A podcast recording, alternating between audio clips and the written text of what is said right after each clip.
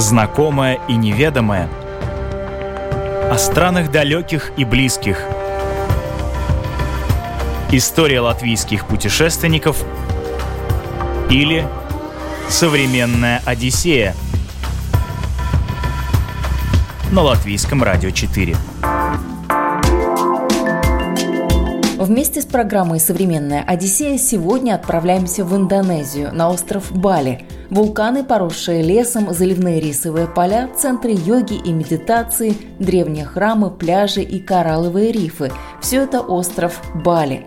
Наш проводник по этому райскому месту Алина Лисина, маркетолог, коуч и организатор путешествий со смыслом. Кстати, именно путешествия со смыслом – это одна из последних актуальных тенденций в сфере путешествий. Если посмотреть вот э, как было в прошлом, да, то были популярны чартеры, да, когда они только появились, там все летали в Турцию по пять раз в один отель и, и очень этим гордились. Сейчас, конечно, по-прежнему есть такие люди, но их становится все меньше. Потом пришел тренд э, самостоятельных путешествий, когда люди узнали, прочувствовали, что такое букинг. Потом появился Airbnb, и, в общем, все ударились в самостоятельные путешествия. А сейчас мы наблюдаем тренд авторских туров, как раз путешествие со смыслом относится к авторскому туру, а, когда люди поняли, что, в общем-то, лучше взять кого-то, довериться кому-то, с кем они там совпадают по каким-то там жизненным ценностям, кто им нравится, чтобы увидеть его глазами там страну, место, город, а, насладиться какими-то, получить какие-то опыт какой-то, который невозможно получить, если ты поехал в страну впервые и ничего там не знаешь, и тыкаешься как слепой котенок, где-то может повезти, где-то не так сильно повезет. Поэтому сегодня существует порядка 35, если не ошибаюсь, различных авторских туров, там винные туры, гурме-туры, фитнес-туры, там йога-туры, релакс-туры, приключения, туры на выживание. Это все является авторскими турами, за ними стоят конкретные люди, которые очень любят это место и привозят людей показать э, именно вот в том формате, в котором нравится им. Алина тоже автор одного из таких туров. Ее направление Бали или Бали – Сейчас, кстати, дойдем и до этого нюанса. Но так или иначе, на этом райском острове она организует романтический досуг и девишники. То есть это женские туры, это очень такие очень такие женские путешествия, да, где мы вот раскрываем, раскрываемся, отдыхаем душой и телом, наслаждаемся, там, надеваем красивые платья, делаем фотосессии, и также романтические туры для пар. Вот это такие два направления, которые мне очень нравятся, мне очень близки, и я ими занимаюсь. Ну, наверное, для пар это самое интересное для вас. Часто же говорят, что хочешь проверить человека, возьми в путешествие. Вот что в таких турах для вас лично открывается, как для совершенно третьего человека, кто смотрит со стороны за людьми, за парами, за влюбленными? На самом деле это такое, мне прям вот, э, я наслаждаюсь от, вот, от этого, это такое перерождение отношений. Вот, ну, пусть это, может быть, как-то звучит пафосно и кажется неправдой, но это действительно так. Потому что в жизни, особенно если пара уже сложена, и она живет не первый год вместе, и там дети, рутина, быт, это очень сильно убивает чувства, да, и даже не, я бы не сказала, может, слово убивает неправильно, оно их куда-то отодвигает. То есть поначалу мы, ведь говорят же, где энергия, там и результат. И мы вкладываем очень много энергии поначалу в то, чтобы делать друг друга счастливыми. А потом мы начинаем, жизнь нас заставляет делать как можно боль, ну, больше вещей, которые не относятся напрямую к счастью нашего партнера, да, то есть это оплата счетов, это там отвести ребенка в детский сад, там, не знаю, какие-то такие вещи, их становится так много порой, что мы просто не остается ни там, ни сил, ни энергии э, для, друг для друга, просто вот спокойно подать другу, друг другу кофе с утра, там, просто пожелать там приятного дня, да, то есть просто какие-то вещи, ну и потом сама атмосфера, когда, допустим, я свои туры провожу на Бали, когда это вокруг вот эта вот сумасшедшая красота, да, когда все гармонично, когда все красиво, когда нет ничего, что нас раздражает там или нам не нравится, мы становимся другими людьми, и, соответственно, э, наш партнер рядом тоже преображается, да, то есть это прям вот такая магия, я прям сказала бы, вот за эти две недели происходит такой вот магический процесс, такой рекавери происходит у отношений, да, восстановление, ну, тем, кому это надо. Конечно, едут и влюбленные, едут и в свое первое путешествие. Это просто для них это, такой сказать,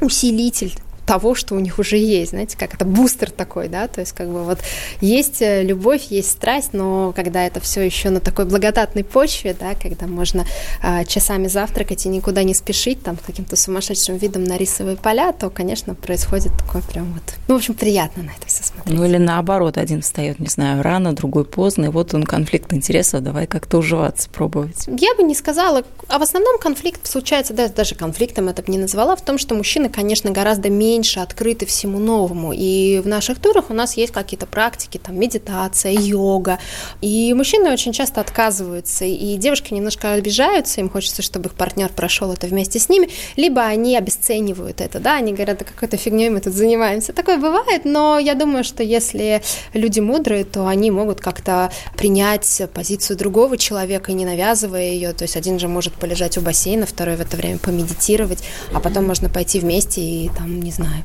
а, заняться чем-то, что нравится обоим. Там, например, тот же серфинг обычно нравится и мальчикам, и девочкам. Все-таки Бали или Бали, потому что каждый говорит по-разному, а есть какое-то одно все равно правильное ударение, которое мы делаем на какой слуг? Наверное, все-таки на первый. Это Бали. А я, если честно, уже не знаю. Вот какое-то время назад я говорила, нет, Бали, Бали. Сейчас на самом деле говорят и так, и так. А, мне просто как-то вот нравится произносить. То есть это не ошибка да, то есть это однозначно не ошибка, и я думаю, что э, вскоре, возможно, мы придем все-таки к этому Бали, потому что как-то уж очень стало популярно в последнее время.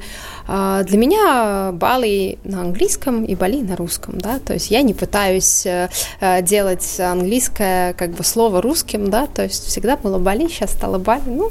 А что стоит за этим таким пафосным словом, потому что мы когда часто слышим Бали, нам кажется, ну вот что-то райское, вот картинка, она какая, нарисуйте нашему радиослушателям, как все-таки это выглядит? Ну, на самом деле это действительно рай. То есть э, я вот была уже там раз, наверное, 5-6, каждый раз приезжала, жила на острове, да, то есть проводила минимум месяц, и это единственное место на Земле, откуда мне не хотелось уезжать. То есть всегда обычно, ну вот кто ездит в отпуск, знает, что тянет домой, да.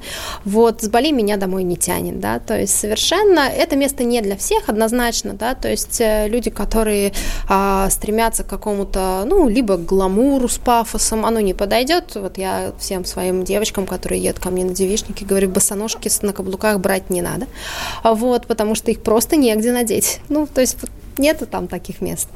А, но для тех людей, которые любят природу, для тех людей, для которых, которые чувствуют, напитываются вот этой сумасшедшей энергетикой, да, которая вокруг джунглей, вулканов, да. Бали же находится в огненном кольце, то есть у них там действующие вулканы на острове. Это сумасшедшая энергетика, да, острова, а, сумасшедшая красота вокруг. Это действительно вот э, ни одна фотография не передает э, красоту джунглей, красоту рисовых полей. Ну вот Бали, наверное, для тех людей, кто ищет какого-то такого вот э, уединения на природе, да, то есть хотя, в принципе, это очень туристическое место, но остров настолько большой, что там можно найти вот свое уединение, можно поехать на север, на черные пляжи, где практически нет туристов. Можно остановиться в Убуде, это центр острова, спиритуальная культурная столица, где вот как раз все, с, с, там, допустим, пирамиды для медитаций, там есть сумасшедшие студии йоги, которые полностью открыты только под крышей, и там можно заниматься там под звуки водопада и пение птиц, да, а, там есть очень красивые кафе, рестораны с видами, да, где можно съесть сумасшедшую вкусную еду, то есть, ну, на самом деле там много всего, единственный момент, который, наверное, хочу сказать, и который важен, очень часто люди приезжают на Бали с вот этой вот картинкой Мальдив, да, вот они думают, что там то же самое, но при этом есть еще и джунгли. Нет, а на Бали нету бирюзового океана и белого песка, и нету пальм, склоняющихся над этим, над этим песком, а, то есть пляжи там достаточно, ну, обычные, да, то есть э, э, серый песок и, темно-синяя вода, но мощь океана, то есть там именно океан, она, конечно, непередаваемая, и что на Бали еще круто, это серфинг круглогодичный, то есть можно можно в любое время года кататься на серфинге, там нет акул, это безопасно,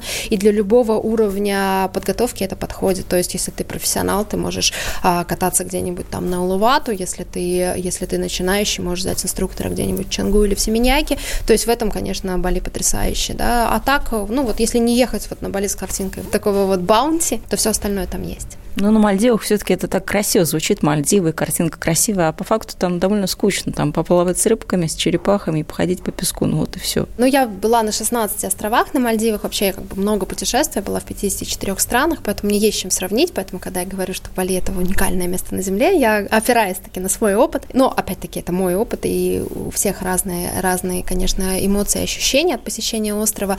Я люблю Мальдивы, я люблю Мальдивы за первоклассный сервис, такого сервиса, как на Мальдивах, нет нигде.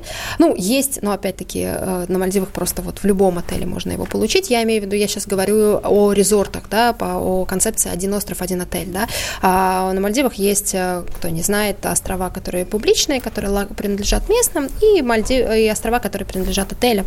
И вот если мы говорим о концепции резорт, то это, конечно, уникальная концепция, когда острова соревнуются между собой, и вот просто вот они придумывают такое, чтобы тебя развлечь, и на самом деле, конечно, на Мальдивах нельзя жить месяц, ну, можно жить, но действительно станет скучно, но две недели э, можно вот каждый день заниматься чем-то новым, и курорты придумывают всякие развлечения для своих туристов, от там, кинотеатров под открытым небом до там, возможности самому сажать кораллы там и готовить еду, и, в общем-то, да нет, что вы, это потрясающе. Очень часто ну, вопрос, а зачем зарабатывать деньги, да, то есть вот куда, что с ними делать? Наверное, вот для того, чтобы отдыхать на Мальдивах, да, потому что это, это дорого, но это прям ты чувствуешь себя королем в хорошем смысле слова. Ну, кто-то и спрашивает, зачем путешествовать, потому что поездил, вроде все на все похоже. Скажем, каждому свое. Есть люди, которые действительно некомфортно себя чувствуют, покидая пределы дома, и я никого сейчас не хочу как-то там унижать или ставить там себя выше, да, но я очень радуюсь, что меня зажигают путешествия. Для меня это такой вот драйв. Конечно, с возрастом и с опытом становишься более такой как бы избирательный. Когда мне было 20, я была готова собирать чемодан за 5 минут и лететь куда угодно, даже в Хельсинки. Простите нас, Хельсинки, да? Простите нас, Хельсинки, да.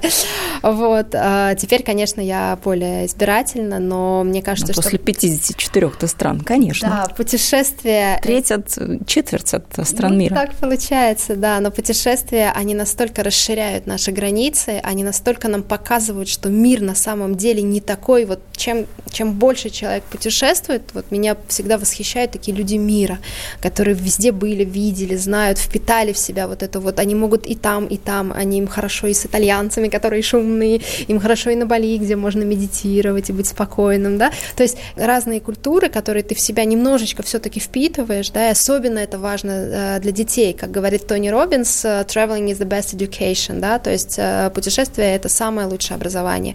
Я тоже так считаю, потому что ты действительно видишь, что мир разный, мир другой, люди разные. К сожалению, по книжкам узнать о мире очень, ну, получается, как бы ты э, достаточно однобоко. Вот, э, например, э, я только что вернулась из Стамбула, а до этого я читала книжку «Сладкая соль Босфора». Попсовая книжка, такой роман женский, но это было так интересно увидеть эти места и почувствовать эти ощущения самой, то есть не пережитые кем-то и описанные, да. То, что я ищу в путешествиях, я ищу experiences, да, то есть опыт. Я не ищу красивый лежак там с видом, не знаю, на бассейн. Как а это... еще один красивый лежак. Да, еще один красивый лежак. Это замечательно, мы все устаем, мы все люди, и хочется отдохнуть, это нормально, но я ищу именно опыт, да, когда мы можем получить вот этот вот уникальный опыт, который нас обогащает, меняет, наполняет. Вот это вот самое важное.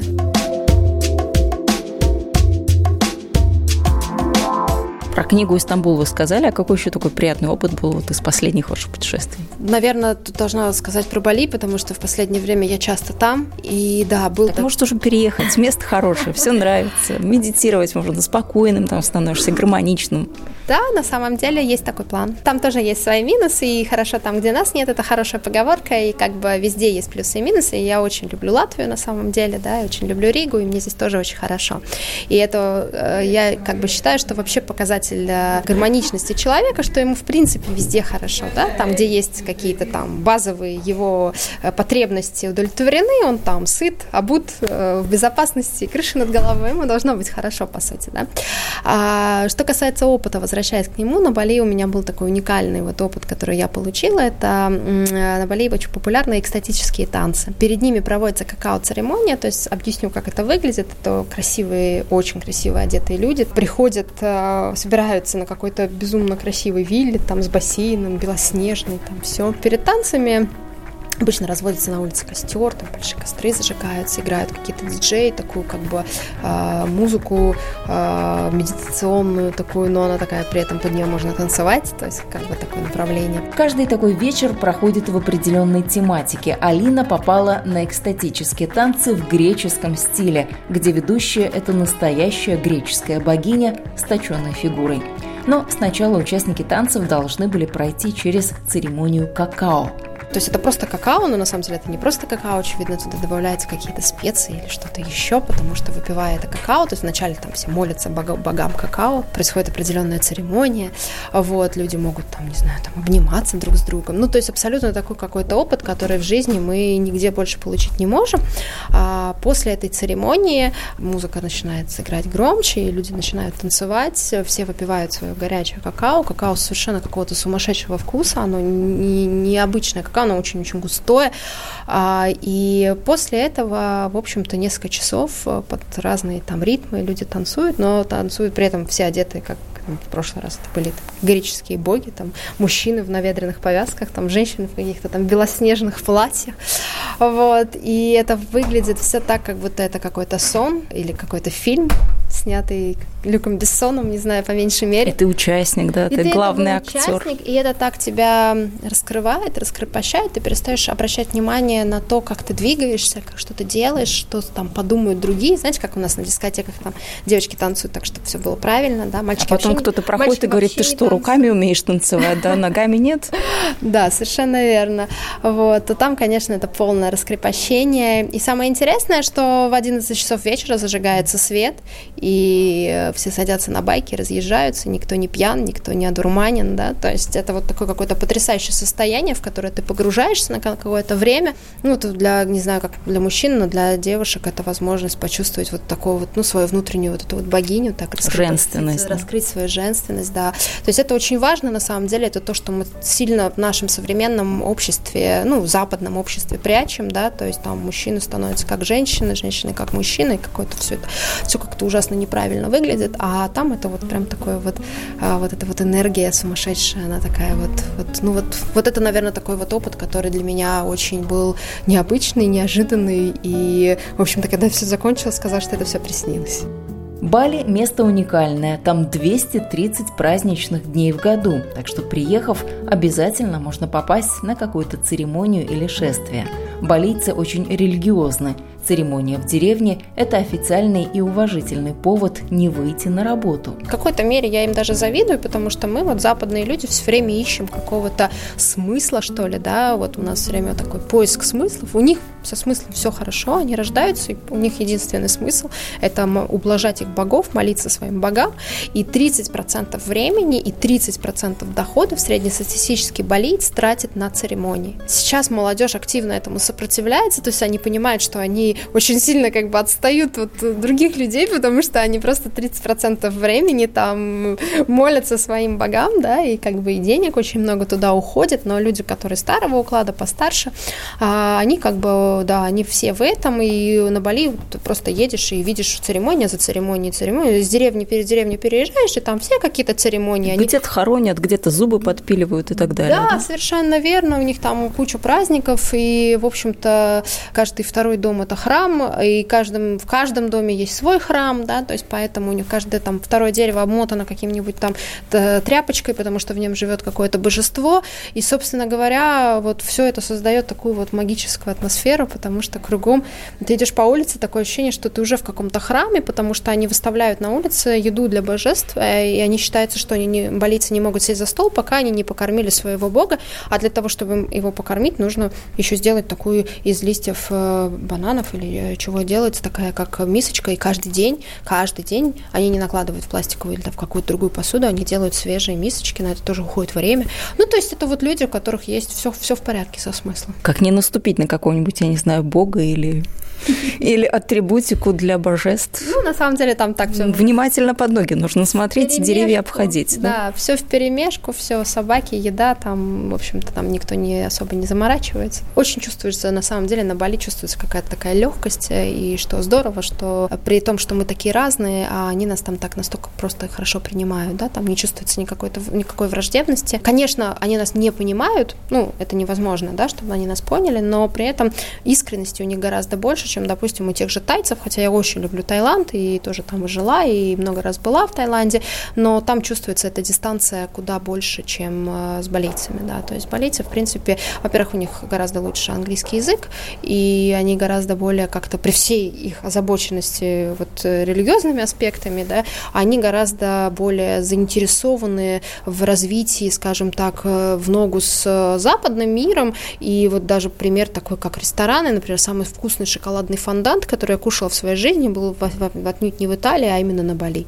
Да, они умеют готовить, они как-то вот э, принимают очень легко другие культуры, другие кухни, да, то есть там действительно очень разнообразные кухни, и очень как бы легко найти любой опыт, то есть они ему не препятствуют, туда приезжают экспаты, живут, создают какие-то свои там студии, свои какие-то возможности. То есть, в принципе, вот если так, ну, на Бали захотеть там позаниматься каким-то видом спорта, любым, то это можно найти там от кроссфита до гольфа. То есть это мало где есть. В основном как бы это либо там создано в отелях, то, что создано, да, либо, либо это очень какое-то ограниченное количество за пределами отеля. Там, если мы возьмем, допустим, ту же Доминикану, то ты выходишь э, а, за пределы отеля, и все, начинается сельскохозяйственная деятельность, и больше ничего нет, да, то на Бали, особенно в Убуде, в принципе, можно найти все, там, от детских студий до каких-то центров, где собираются стартаперы, да, и работают, то есть там много-много-много всего. Индонезия четвертая в мире страна по численности населения. Здесь живет 265 миллионов человек,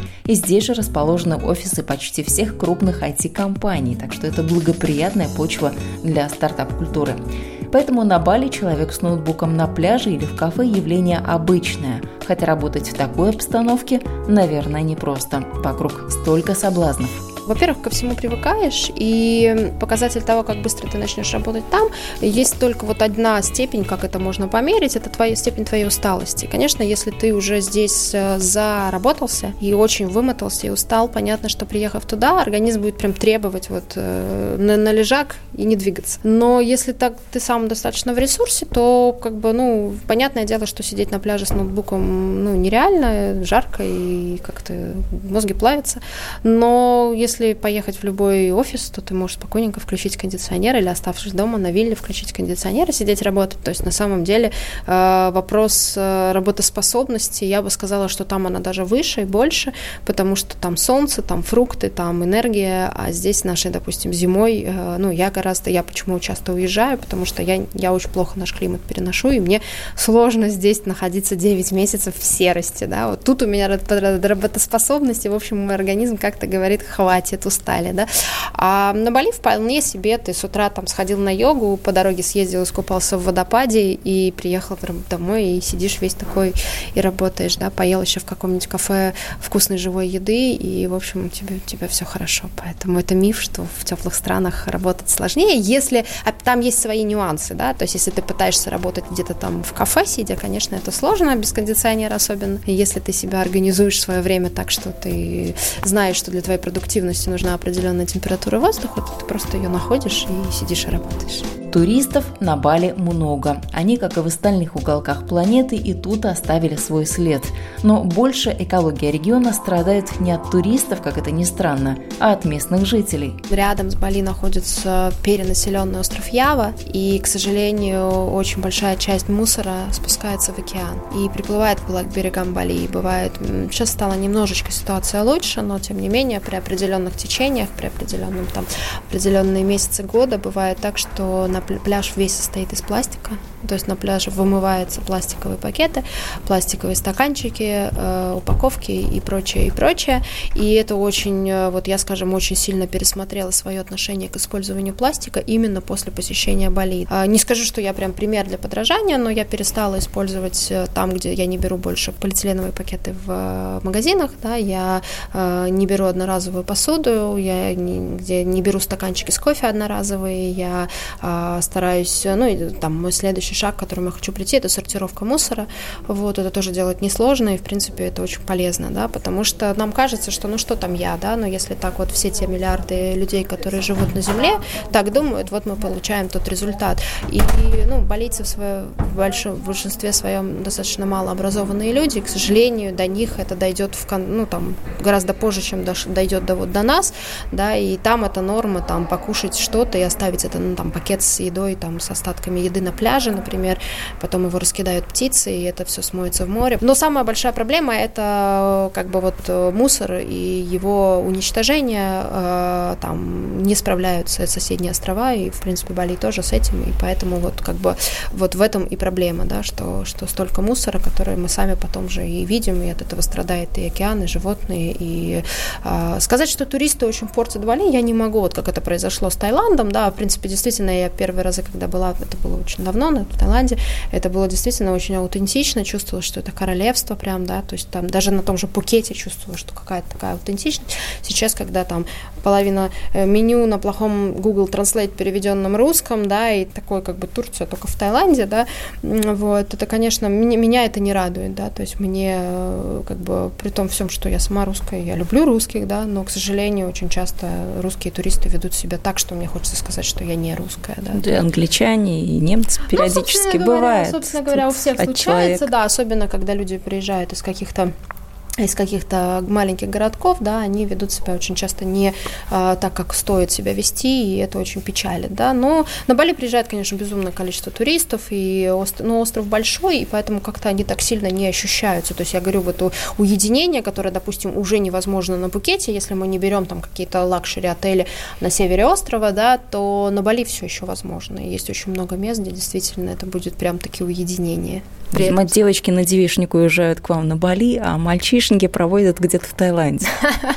Да, в Таиланде очень хорошо. У меня, кстати, тоже друзья не так давно делали мальчишник в Таиланде, прямо по следам вот мальчишника в Вегасе. Ну, тигра в ванной у них не было, но остальное все у них получилось классно. И, конечно, Бангкок – это такой город, куда ехать веселиться, это прям вот э, обязательно надо. Ну, или смотреть транспортные развязки, да, бесконечные.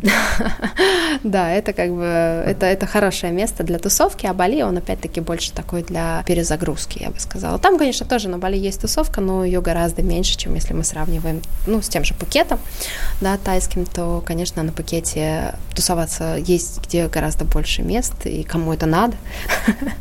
Вот, мне так уже, я так это все это видела, и мне, наоборот, хочется тишины, спокойствия, каких-то там личных практик для личностного роста, для развития. Вот. Э, в таком случае добро пожаловать на Бали. И созерцать рисовые поля, да? Ну, в том числе. На Шри-Ланке, наверное, чайные поля созерцают, да, а здесь вот рис. Рис везде там? А, нет, на самом деле нету там риса в каждом блюде, и в основном как бы рис у них идет и на экспорт, и, в общем-то, конечно, местные э, индонезийцы, полиции, они кушают рис, да, и в блюдах он тоже присутствует, а, но та инфраструктура, которая создана экспатами, она предполагает большое количество всяких там веганских, вегетарианских кафешек сумасшедших, вот, очень вкусных, очень вкусно. Там вот прям, наверное, самая вкусная веганская еда, которую я кушала в своей жизни, была именно на Бали, потому что иногда даже кушаешь и не понимаешь, как они это сделали, там же ничего нет, но вот безумно вкусно, так что отдельно, отдельно хочется сказать, что для веганов, для вегетарианцев, конечно, Бали это рай, эти